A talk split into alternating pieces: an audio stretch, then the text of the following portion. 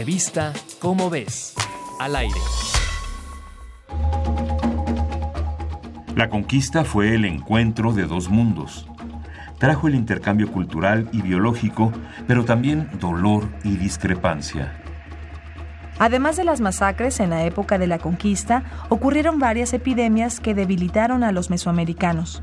Por esta razón, investigadores de la Universidad Max Planck, de la Universidad de Harvard y del Instituto Nacional de Antropología e Historia recuperaron material genético del sitio de Tepozcolula, en Oaxaca, que data entre 1545 y 1550.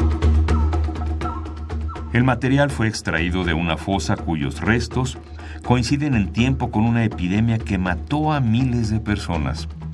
Al comparar las bacterias con más de 2.700 genomas bacterianos, se encontraron restos de Salmonella entérica, un microorganismo que se aloja en el estómago humano y que produce fiebre paratifoidea. Por otra parte, el doctor Mark Achman de la Universidad de Warwick analizó una cepa proveniente de una joven enterrada en el año 1200 en un cementerio noruego. Esta cepa es el vestigio de salmonela más antiguo localizado hasta la fecha. Gracias a este hallazgo, se sabe que la bacteria circulaba en Europa desde 300 años antes del descubrimiento de América.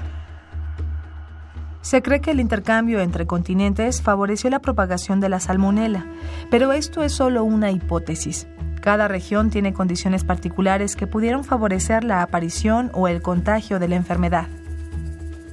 Si deseas conocer más sobre esta y otras investigaciones, no dejes de leer la revista ¿Cómo ves? ¿Qué esperas? Corre a comprarla. Revista Cómo ves, al aire.